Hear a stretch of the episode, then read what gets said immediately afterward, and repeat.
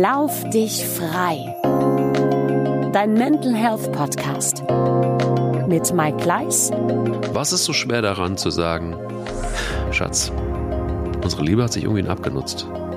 Lass uns mal darüber reden. Lass mal gucken, was, ob wir da einen Weg rausfinden. Anstatt, nee, mit der Gisela war ich nicht im Bett. Das war so nicht.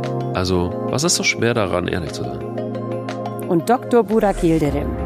Aber ich glaube, wenn es um Arbeitsabläufe geht, wenn es um Interaktion geht, wenn es um Konflikte geht, dann haben, glaube ich, viele das Problem, dass sie dann lieber nicht ehrlich sind oder oberflächlich sind, weil sie dann nicht durchspielen wollen oder durchspielen können, was passiert, wenn ich jetzt doch ehrlich bin und auf einmal kommt eine Gegenreaktion.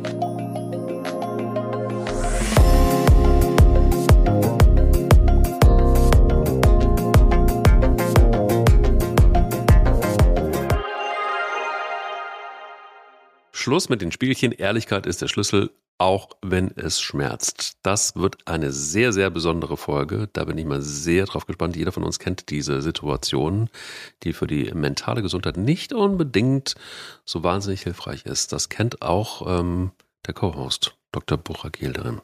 Mit Sicherheit. Ja, leider zu Genüge. Muss ich ehrlicherweise ja. sagen. Hallo Mike. Hallo, guten Morgen. Na, das ist ein Brett. Also, das ist ein Brett, was du uns da jetzt zum ja. Bohren serviert hast, muss ich sagen. Ähm, aber äh, ja, super. Passt super in die Zeit. Mhm. Äh, in die Zeit der Fake News mhm. und Oberflächlichkeiten. Also von daher ähm, super Thema. Vielen Dank. Freue mich jetzt schon tierisch drauf und hab Gänsehaut. Ja, ich auch, von innen. Und äh, vor allen Dingen auch deshalb, weil man das tatsächlich einfach auch nicht nur kennt, sondern weil es auch, wenn man ein wenig empathisch ist und wenn man ein bisschen sensibel ist für die Welt da draußen, für sich selber und auch achtsam mit sich umgeht, dann äh, trifft einen das natürlich immer wieder und man beschäftigt sich damit vielleicht auch manchmal viel zu lange. Ähm, das äh, vielleicht nochmal anhören, Detox Yourself, wie das dann geht, dass man sich dessen entledigt. Noch nicht, nicht noch allzu lange her, diese Folge. Ähm, aber vielleicht erstmal, bevor das, was nicht gut tut, mm, kurz zurückstellen lassen und äh, mal gucken, was du so erlebt hast in Sachen Mental Health Moment der Woche. Oh, da äh, muss jemand lange überlegen, das merke ich jetzt gerade auch. Es arbeitet noch in, in Boragillerim und ich bin mir sehr sicher, dass er was gefunden hat. Aber ich habe auf jeden Fall was gefunden. Ich musste nur, muss sortieren kurz und überlegen, ja, welchen, welchen Mental Health Moment der Woche ich dir präsentiere. Aber ähm, tatsächlich, tatsächlich äh, würde ich mich gerne für äh, einen Moment entscheiden, der mir persönlich auch immer noch mal als Augen oder eine, eine von vielen, Gott sei Dank, aber so ein Paradebeispiel für die Art und Weise der Denke in unserer Praxis beispielsweise äh, steht. Mhm. Ähm, wir sind ja, wir sind ja zum einen orthopädische, unfallchirurgische oder eben auch sportmedizinische Praxis, aber wir haben ja, wie du weißt, uns auch das Thema der ähm, oder uns dem Thema der Bewegungsanalyse verschrieben. Mhm. Und äh, hatte äh, diese Woche einen Kunden da, den ich Ende letzten Jahres das erste Mal gesehen hatte, äh, mit 74 Jahre alter Herr, mit, ja, ich sag jetzt mal, einer, einer Lendenwirbelsäule, die man ja um, sagen wir mal salopp, als Fritte bezeichnen kann.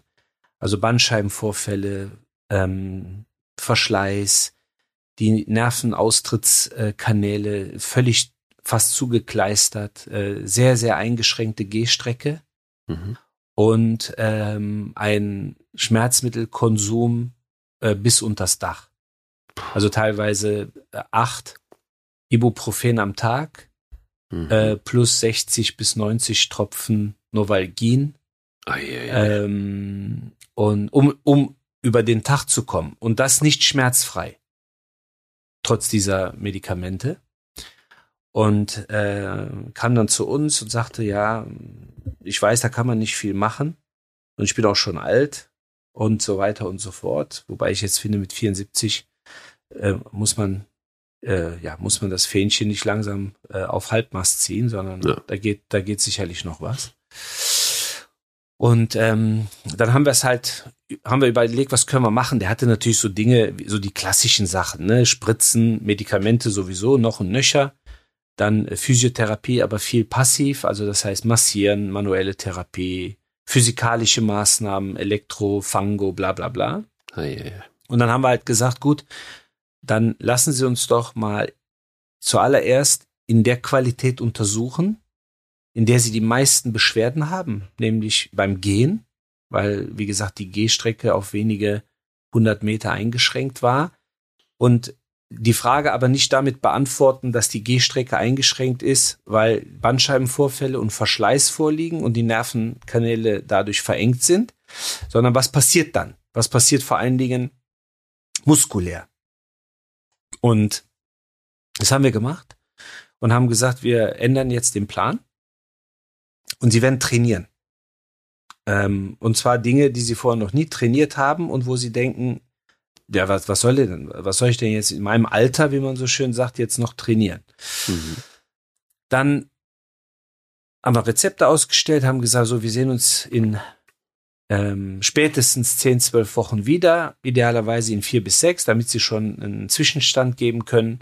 Aber spätestens in 10, 12 Wochen würde ich sie gern wiedersehen. Dann kam er vier Monate lang nicht und kam dann jetzt diese Woche in die Praxis, weil er Beschwerden am Fuß hatte.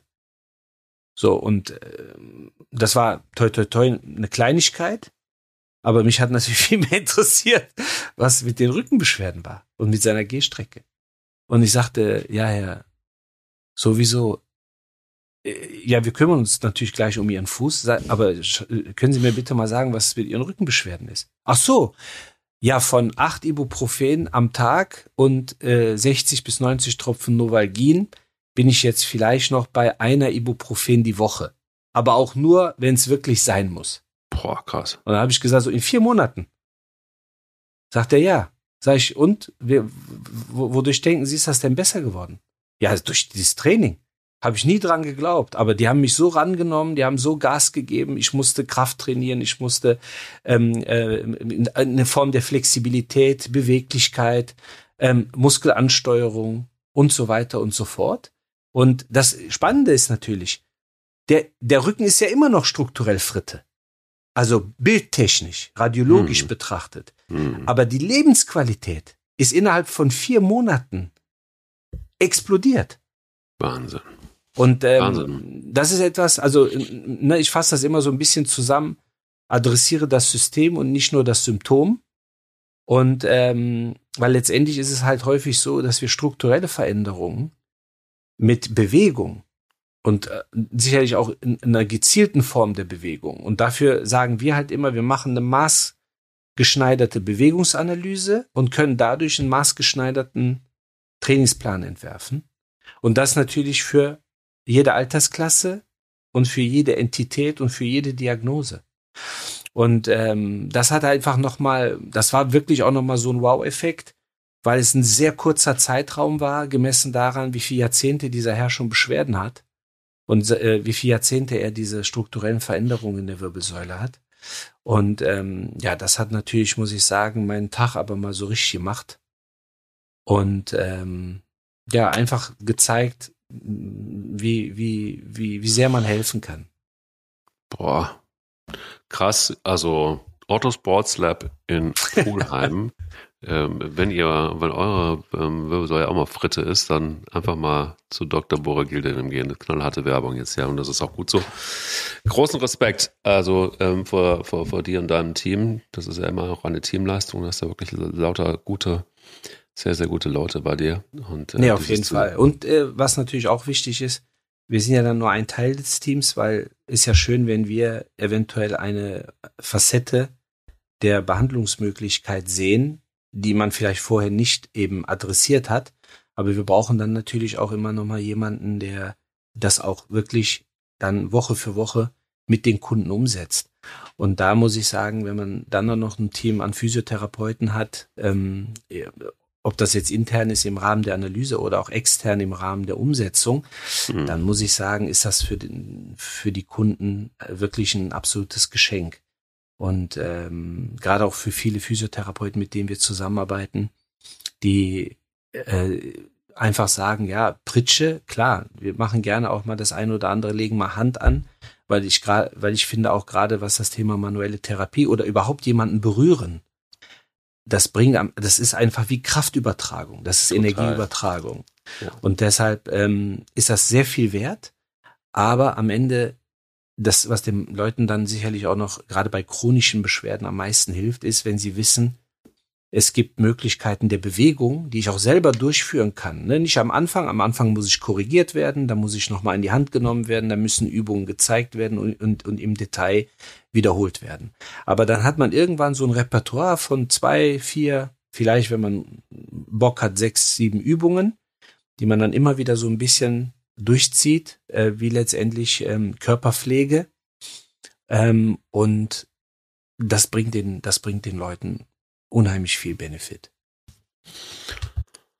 Krass. Ähm, ja, ich bin da immer wieder fasziniert von, also mich musst du nicht katholisch machen, das ist tatsächlich wirklich Wahnsinn und vor allen Dingen auch genau das, was du ja auch gerade ähm, angedeutet hast, dass, äh, was für eine Lebensqualität das ist, dann hinterher, nämlich die mentale ähm, Gesundheit auch angesteuert wurde. Fantastisch. Ich hatte, ähm, meiner geht relativ schnell. Also zwei eigentlich. Einmal passt es ganz gut in das, was du gerade erzählt hast, aber auf einem ganz kleinen Niveau. Nämlich, ähm, manchmal sind Übungen ja auch, äh, passieren ja aus dem Moment raus oder aus dem Zufall raus. Aber ich habe mir ganz tricky, weil unsere Tochter etwas schwerer geworden ist, ähm, einen Rucksack gekauft, wo du sie reinpacken kannst und auf die Schulter, äh, auf den Rücken packen kannst. Und ich habe gestern, am Anfang dachte ich mir so, als ich dieses Ding aufgezogen habe ähm, und sie dann noch reingesteckt habe, dachte ich mir so, oh Gott, ich bin, ich bin 20 Minuten gegangen und dachte mir so, never, ever, das hält das hältst ja nicht durch. Und ähm, gestern hatte ich die beim Rasenmähen draußen, Gartenarbeit, irgendwie vier Stunden auf dem Rücken. Und dann habe ich schnell so das Ding ab und denke so, oh ja, boah, war schon auch, jetzt ist auch gut. Und ähm, ja, und dann, dann fiel mir einfach ein, du vor sechs Wochen war mein Rücken noch Fritte ein bisschen, so was sowas bewirken kann. Jetzt merke ich das gar nicht mehr. So. Und ich fühle mich tatsächlich auch etwas aufrechter, weil natürlich das Ganze auch noch so ein bisschen nach hinten zieht, was auch ganz gut ist, weil wenn, wenn du viel sitzt dann hast du hast ja meistens auch eine Scheißhaltung. Also das war auf jeden Fall ein Mental Health Moment, aber der wesentlich wichtigere war, das würde ich sehr freuen, verknüpft mit der Montmorency Sauerkirsche. Mhm weil ich hatte zwei Bäumchen. Der eine ging sofort los. wurde geliefert, muss man sagen, mit einem, nur mit der Wurzel, nicht mit einem Erdballen drumherum. Beide. Habe ich in die Erde gesteckt und dann kannst du Glück haben oder auch nicht.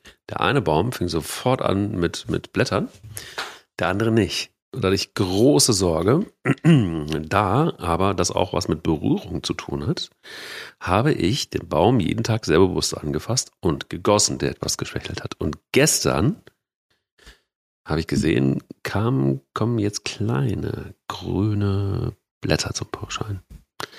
Das heißt also, die Plantage Montmorency Sauerkirsche ist eröffnet. Das heißt, wenn du irgendwann mal in Dänemark vorbeikommst, dann kannst du hoffentlich dann absammeln. Wir pressen das Ganze in tolle Kapseln und verjucken die dann irgendwie schön. Für, ja, da hätte ich Spaß dran. Ja, das glaube ich. Da hätte ich Spaß dran, ja super.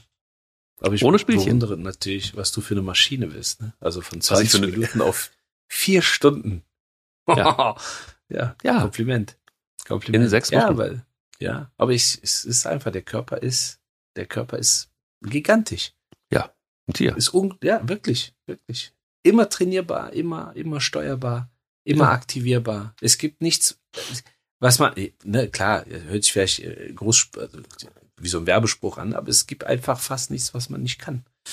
Man muss, man muss halt natürlich, aber man muss, nochmal, man muss, äh, jetzt in deinem Fall war es natürlich eine andere Situation, aber gerade im, im Bereich äh, so der, der, der ärztlichen Betreuung man muss letztendlich das Gespür dafür haben und vor allen Dingen die Menschen wirklich motivieren, dass sie natürlich mit dran glauben, weil es für viele unheimlich schwer ist nachzuvollziehen, dass wenn Bewegung wehtut, dass man durch Bewegung diesen Schmerz lindern kann. Das ist ganz schwierig. Es ist auch, noch, ist auch fast natürlich irgendwo. ähm, weil man, man kriegt ja einen Schmerzreflex und denkt sich auch dann wiederum reflexartig, das kann nicht gut sein. Aber ähm, ich unterscheide das gerne vor allen Dingen auch im Berufssport in, in äh, Good Pain und Bad Pain. Und ähm, wenn es eben Schmerz ist, den man beeinflussen kann, ähm, dann lernt man auch irgendwann den Schmerz so zu kontrollieren, dass man merkt, man kann ihn durch Training, durch Bewegung, durch äh, Übungen tatsächlich ähm, lindern. Ähm, und man ist natürlich in einer absoluten, äh, ja, man hat die Kontrolle. Die andere Variante, der Bad Pain, der letztendlich nicht kontrollierbar ist, der einen letztendlich in der Performance und in der Beweglichkeit und auch im, äh, im Lebenskomfort äh, einschränkt, den man nicht kontrollieren kann, dem man sich mehr oder weniger ausliefert, der kann natürlich äh, letztendlich auch sehr, sehr bedrückend sein. Wie kommen wir jetzt aber von genau diesem Momentum, nämlich ähm, auf der einen Seite sagt der Körper was und auf der anderen Seite ähm, ist aber auch der Kopf immer in der Lage, gute Veränderungen herbeizuführen, beziehungsweise Good Pain und Bad Pain bezeichne ich immer auch so ein bisschen als ähm, Schizophrenie, weil der Körper ein Signal sendet und der Kopf aber erstmal entscheiden muss, du kannst mir sagen, was du willst, das ist nicht so schlimm, ich muss jetzt was tun und ich tue es auch und ich mache jetzt was und trickst dich aus. Ja, die Sache ist ja auch die, ähm, wenn wir einen Schmerz empfinden, ist das ein Schmerz, wodurch der Körper signalisiert, du musst was tun? Oder ist es ein Schmerz, womit der Körper darauf hinweisen möchte, da ist was im Argen, du musst dich ja verhalten, äh, du musst du musst dich äh, zurückhalten, du musst letztendlich auf auf mich hören und äh, da stimmt irgendwas nicht etc. Ähm, aber ich glaube, gerade wenn es um das Thema Schmerz geht oder auch überhaupt um das Thema Gesundheit, unterliegen wir, glaube ich, wenn man das so ein bisschen sagen kann, einer Ursünde, nämlich dass wir uns häufig selber belügen.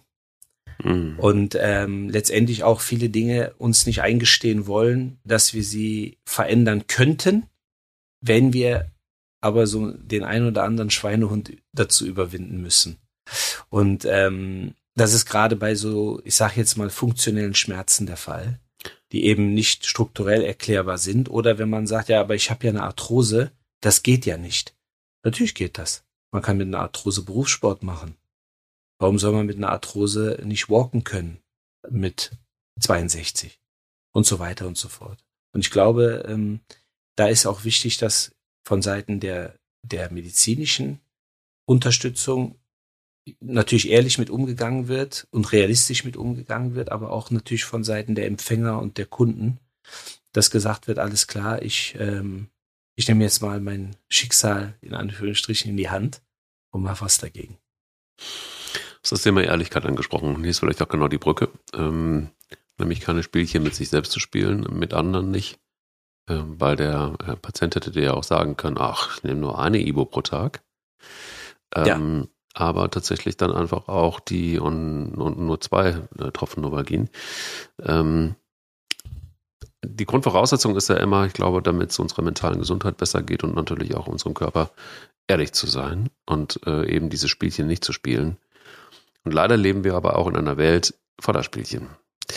Und das merkt man äh, leider aber auch, ähm, also spielerisch erstmal mit etwas umzugehen, ist ja erstmal grundsätzlich nichts Schlechtes. Ich glaube, äh, jedes Kind zum Beispiel, auch Thema unserer letzten Folge, lernt ja ähm, spielerisch tatsächlich die Welt zu erkunden. Ähm, äh, irgendwann auch äh, entscheidet es sich wahrscheinlich auch spielerisch nach zwei Jahren mal mit den Eltern zu reden. Und ähm, viele Dinge passieren spielerisch. Was aber, wenn genau diese Spielchen, die ungesunden Spielchen dann irgendwann fortgesetzt werden und ähm, man dann ein Leben hat, das letztendlich auch von Menschen geprägt ist, die vieles taktisch machen, was ich dann immer auch so ein bisschen in den Bereich der Manipulation packe, ja. ähm, was sehr eng miteinander zu tun hat und was, glaube ich, äh, wenn ich jetzt mal alles zusammenziehe, deshalb auch die Gänsehaut bei mir von innen, wenn man den gesamten Bereich Mental Health mal zusammenzieht. Und wenn, was ist also das Toxischste, was die mentale Gesundheit mh, hm, torpedieren kann, dann ist das für mich immer die Manipulation. Finde ich das ja. Schlimmste, was Menschen sich äh, antun können. Und leider ist die Welt aber voller Manipulationen und auch voller Spielchen, weil das beginnt ja schon zwischen zum Beispiel Arbeitnehmer und Arbeitgeber, wenn man sich trennt. Dann hast du plötzlich eine Situation, wo sich Rechtsanwälte auf Spielchen einstellen. Das ist deren Job. Damit geguckt wird, wie kann man das Spiel so taktisch spielen, damit es gut für meinen Mandanten ausgeht, schlecht für den Arbeitgeber oder aber auch umgekehrt, wo ganze Human Resources Abteilungen und Experten sich damit beschäftigen, wie man am besten durch Spielchen, Unehrlichkeit und andere Taktiken ans Ziel kommt. Was ist das eigentlich für eine komische, merkwürdige, mental kranke Welt. Ja, und unehrlich einfach. Ne? Mhm. Also es ist ja letztendlich so, dass diese, diese Themen Manipulation ja häufig mh, hm, auf, auf Täuschung ausgelegt sind. Mhm. Letztendlich auch äh, jemanden dazu zu bringen, etwas zu tun oder zu denken, was äh, vielleicht einer Person helfen mag in der Situation aber am Ende des Tages ähm, letztendlich nicht, ja, um es mal platt auszudrücken, nicht gut ist. Und ähm, letztendlich glaube ich, wenn man es äh, sozial und emotional äh, und vielleicht auch manchmal wirtschaftlich äh, betrachtet, ist es halt schwierig, ähm, davon auszugehen, dass man immer ehrlich sein kann ähm, oder dass die Welt immer ehrlich ist, weil ich glaube, die Kosten wären einfach zu hoch, die man damit äh, produzieren würde. Aber mhm. man muss sich halt, glaube ich, schon ähm, erstmal vor Augen führen, wie oft man eigentlich am Tag lügt. Lügt ist ein harter Begriff, aber ich finde äh, trotzdem, dass äh, man diesen Begriff auch immer wieder nutzen muss, um Leuten auch mal klar zu machen, ähm, dass äh, gerade wenn falsche Spiele gespielt werden, dass letztendlich das Werkzeug dafür das Lügen ist. Aber es gibt ja Lügen in sehr, sehr unterschiedlichen Facetten und, ähm, und auch Arten. Ähm, ne, manchmal nennt man es Flunkern, dann sagt der eine, ja, war eine Notlüge. Aber gerade wenn man so Sachen wie ähm, einfach Ironie nimmt oder Übertreibungen, Untertreibungen, Zynismus, oder gerade so oberflächliche Nettigkeit. Ähm, das ist eigentlich streng genommen, sind das alles so kleine Lügen. Und ähm, es gibt einen Psychotherapeuten aus Amerika, der heißt Brad Blenton. Der hat, äh, der hat tatsächlich sieben Bücher zu dem Thema Wahrheit und Lügen geschrieben. Mhm. Und äh, der vertritt eine, ja, ein Prinzip, das nennt sich Radical Honesty, also radikale oder brutale Ehrlichkeit ähm, und sagt, für ihn gibt es kein richtig oder falsch, wenn man einfach pur ehrlich unterwegs ist. Und er hat das mal formuliert, dass er gesagt hat, man lügt 150 bis 200 Mal am Tag. Und das ist natürlich eine Zahl, wo man denkt, leck mich am Arsch, das ist ja irre. Ja. Aber, aber es geht genau, es geht genau darum, ne? Also ich sage jetzt mal so banale Dinge wie, wo man sich denkt, äh, was ist denn das für eine scheiß Frisur? Wie, könnt, wie, wie konnte der sich denn so äh, sozusagen äh, rasieren lassen? Und äh, dann wird man aber drauf angesprochen oder man kommt ins Gespräch, dann heißt es, äh, ja, wie findest du denn? Na, ich war gestern beim Friseur, ach immer, mal was anderes. Genau. Ja, hallo, nicht was anderes. Außergewöhnlich. Also, man muss jetzt nicht sagen, ja, äh, ach, hast du eine neue Frisur? Ja, sieht scheiße aus. So muss man auch nicht miteinander umgehen. Aber, aber nochmal, das ist ein ganz kleines Beispiel, ne? Aber äh, ich sag mal, manchmal ist es ja schön, mal in die heiligen Bücher reinzuschauen, ne? um das Thema auch Ehrlichkeit versus Lüge na, auch so ein bisschen charakterisieren zu können. Und in der Bibel äh, steht oder drin, dass oder wird der Teufel als Vater der Lüge bezeichnet. Und ich meine, das ist ja auch schon etwas, wo man sagen kann, ne, das ist jetzt kein Kavaliersdelikt, sondern im Gegenteil, das ist natürlich am Ende, ob das sich selbst belügen ist oder andere belügen, aber am Ende des Tages ähm, ist es so, dass man dadurch natürlich ähm, eine Gesellschaft erzeugt, wo, wo man sich schwer auf irgendwas verlassen kann. Also wenn man sich auf sich selber nicht verlassen kann oder eben auch auf andere nicht verlassen kann, ja, dann ist man schon irgendwo ein bisschen lost. Und deshalb ist natürlich das Thema Ehrlichkeit ist äh, eigentlich, wo viele sagen würden, nee, nee, ja, das ist ja eine Grundtugend. Ja, ja, natürlich. Kämpfen, beißen, grätschen. Das sind auch Grundtugenden im, äh, im, im Sport. Äh, die werden ja. aber auch nicht von allen abgerufen. Mhm. Also von daher ähm, glaube ich, ist es etwas, was sehr, sehr, ähm, sehr, sehr wichtig ist. Äh, gerade heutzutage, ich habe es ja vorhin kurz angesprochen, wo wir nicht wissen beim Thema äh, Fake News, bei Thema künstliche Intelligenz, ist das echt?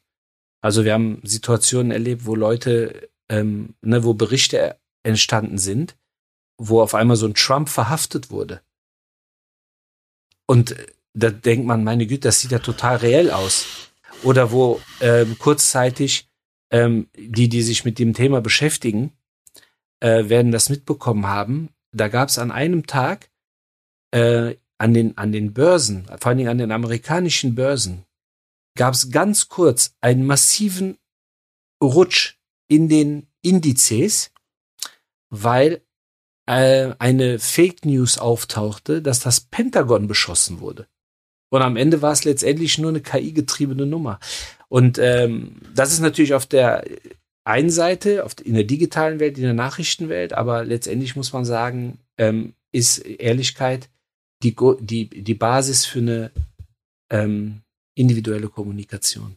Ich glaube, so, so gerade bei dem Thema ist so das, das, das Erschreckendste, was ich in der letzten Zeit in dem Zusammenhang ähm, leibhaftig mitbekommen habe. Ich habe mich mit einem ähm, Menschen unterhalten, der eine sehr, sehr, sehr, sehr wichtige Rolle spielt bei einem großen Medienunternehmen und der ganz stolz darauf war, der ähm, äh, darauf, dass sein, ähm, dass es ein Produkt in diesem äh, Verlag gab, das ein, ein, ein, ein äh, Kochbuch, das nur mit KI geschrieben wurde.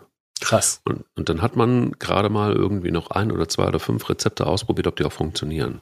Und hat es dann gehen lassen. Das heißt, du brauchtest genau eine Person für dieses Projekt, wo normalerweise Köche, äh, Journalisten, äh, Tester, was auch immer, mit, mit, mit wahnsinnige Kosten entstehen ne, für so ein Kochbuch. Das brauchst du alles gar nicht mehr. Und da dachte ich mir so, ja, Glückwunsch, das ist doch ganz gut. Also das, was, was wir so in uns reinschaufeln, Ne? Das ist quasi, die Basis ist KI für solche Rezepte. Das ist das eine. Und das andere ist, du hast gerade was angesprochen, äh, Thema Ehrlichkeit und sind manchmal ähm, ist es ja nicht unbedingt die Lüge, sondern ich habe noch nicht alles gesagt. Ja. Ja. Und ähm, ich bin noch nicht fertig. Ist, genau. Und, ja. und das ist tatsächlich was, wo ich denke, so, ähm, da geht's um Manipulation äh, schon auch, und zwar deshalb, weil etwas zurückgehalten wird, weil Wissen zurückgehalten wird. Und das ist etwas, wenn man sich das mal genau anguckt, was ur, ur, uralt ist. Das ist quasi wirklich tatsächlich Könige, Kaiser, Priester und auch andere Autoritäten. Die haben ähm, oft den Zugang zu Bildung, Schrift und Wissen monopolisiert.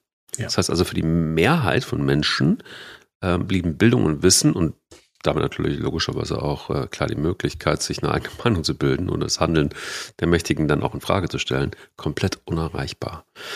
Und ähm, das heißt also, es hat eine gewisse Historie und das muss man, glaube ich, wissen, um jetzt sind wir also quasi bei der Historie, bei den Königen und Priestern und sind bei der KI auf der anderen Seite. Mhm.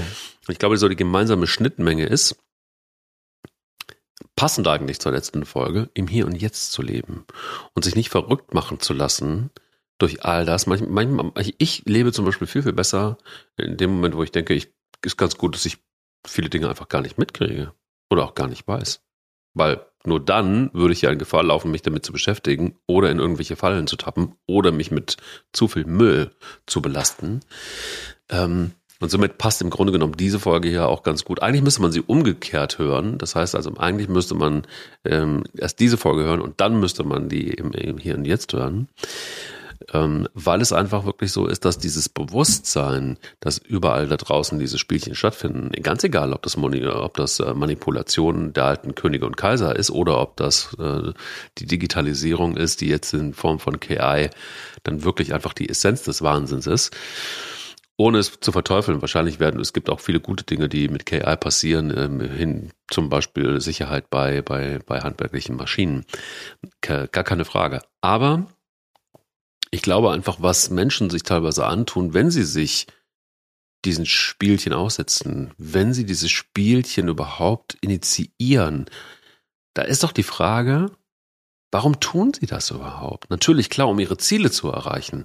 Aber was ist so schwer daran oder was fällt uns so schwer? Warum fällt es uns so schwer zu sagen, deine Frisur, ganz ehrlich, ist nix. Die davor war zehnmal geiler, passt besser zu dir. Was ist daran so schwer zu sagen, Doki, du bist ein guter Doki, aber ehrlich, mir fehlt da was. Ich brauche auch mal einen neuen Doc. Da melden sich der Menschen einfach nicht mehr und sind verschwunden. Was ist so schwer daran zu sagen, Schatz, unsere Liebe hat sich irgendwie abgenutzt. Ähm, lass uns mal darüber reden. Lass mal gucken, was, ob wir da einen Weg rausfinden. Anstatt, nee, mit der Gisela war ich nicht im Bett. Nee, das war, das war, das war so nicht. So. Also, was ist so schwer daran, ehrlich zu sein? Ich glaube, die, das Verarbeiten der Reaktion auf Ehrlichkeit ist schwierig.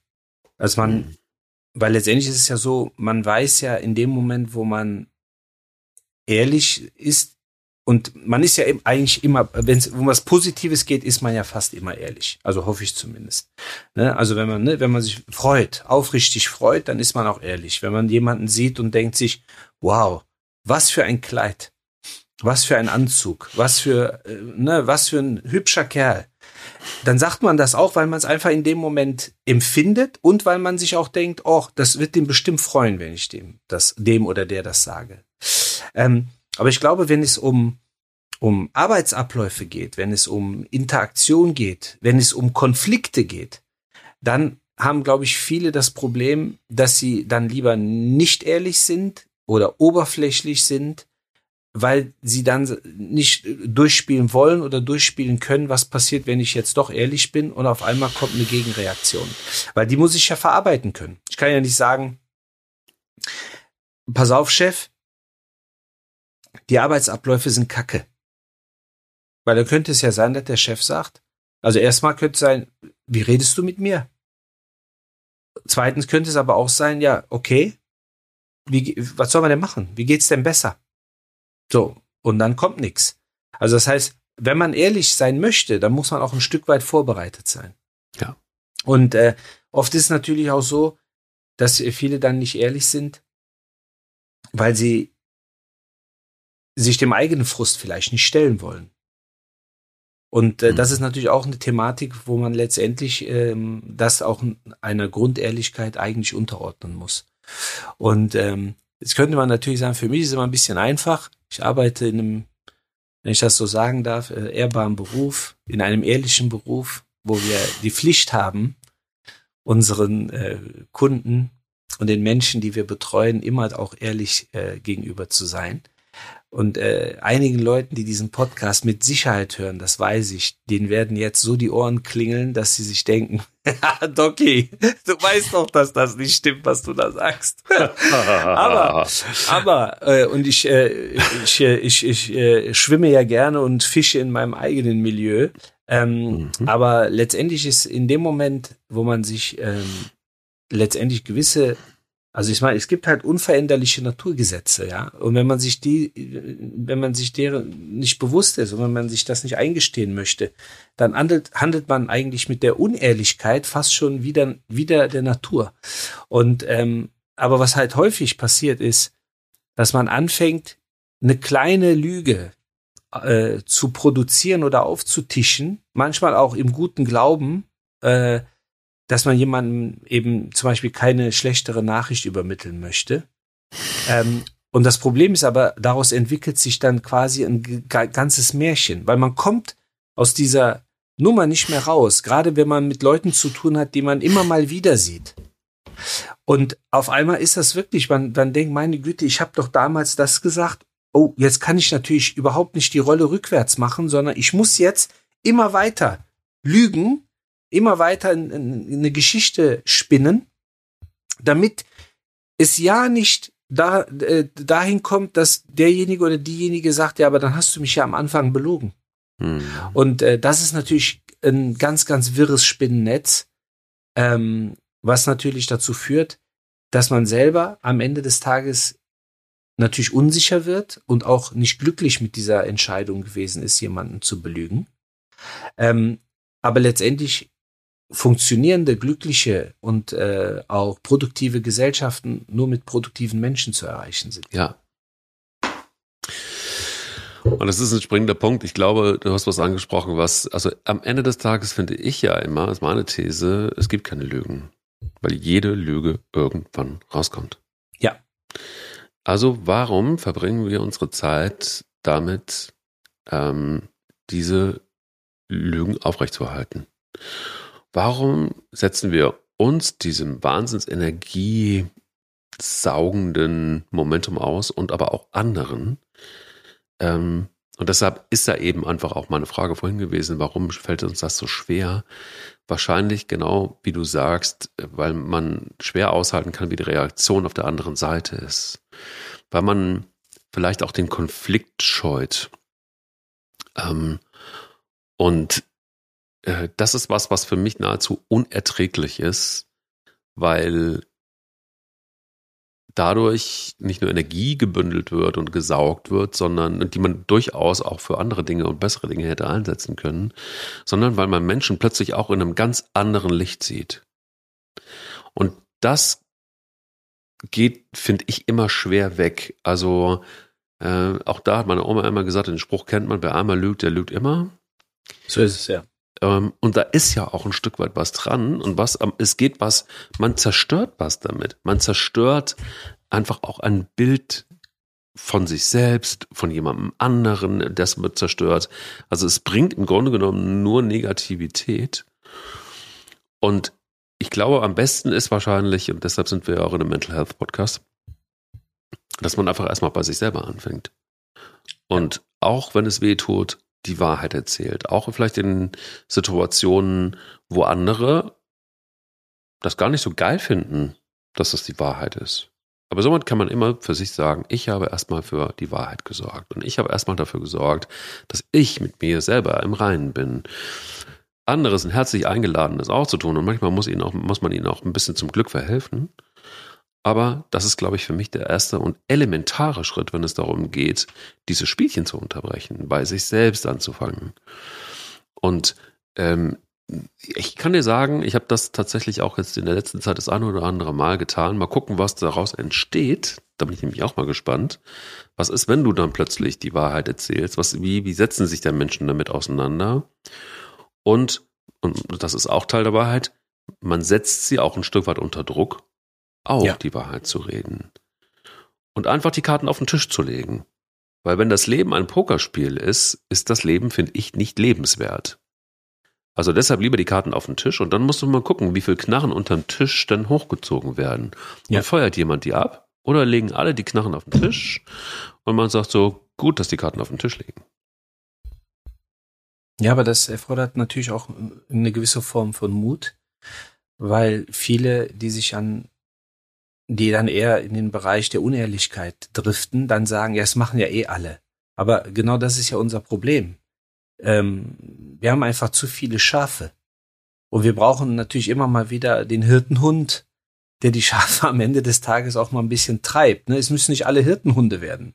Aber es ist schon so, dass wir äh, offen miteinander äh, kommunizieren müssen. Und ich bleibe dabei, nehmen wir das Beispiel mit Hirtenhund und Schafen.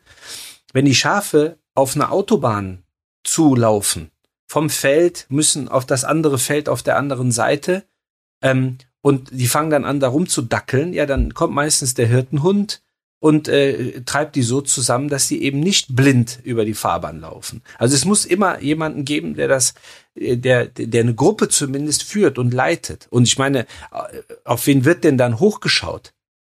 auf den der mitlügt, nur aber auf dem Papier Abteilungsleiter ist oder CEO ist? Oder wird auf den geschaut, der Abteilungsleiter und CEO ist oder Gruppenführer oder vielleicht nur äh, einfach einen guten Job macht, der aber dann auch ehrlich ist und nicht wartet, bis das Unternehmen sozusagen an die Wand gefahren wird und dann sagt, ja, aber ich habe es ja eigentlich die ganze Zeit gewusst. Ja, Pustekuchen, sagen, nicht nur wissen, machen.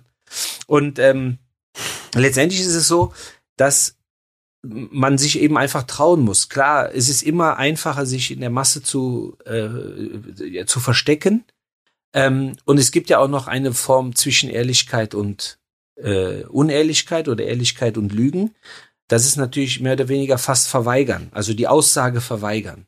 Also man versucht, um jemanden herumzutingeln, gar nicht, um Gottes Willen, gar nicht in ein Gespräch verwickeln lassen, weil eigentlich müsste ich der Person das und das sagen. So, und was passiert dann?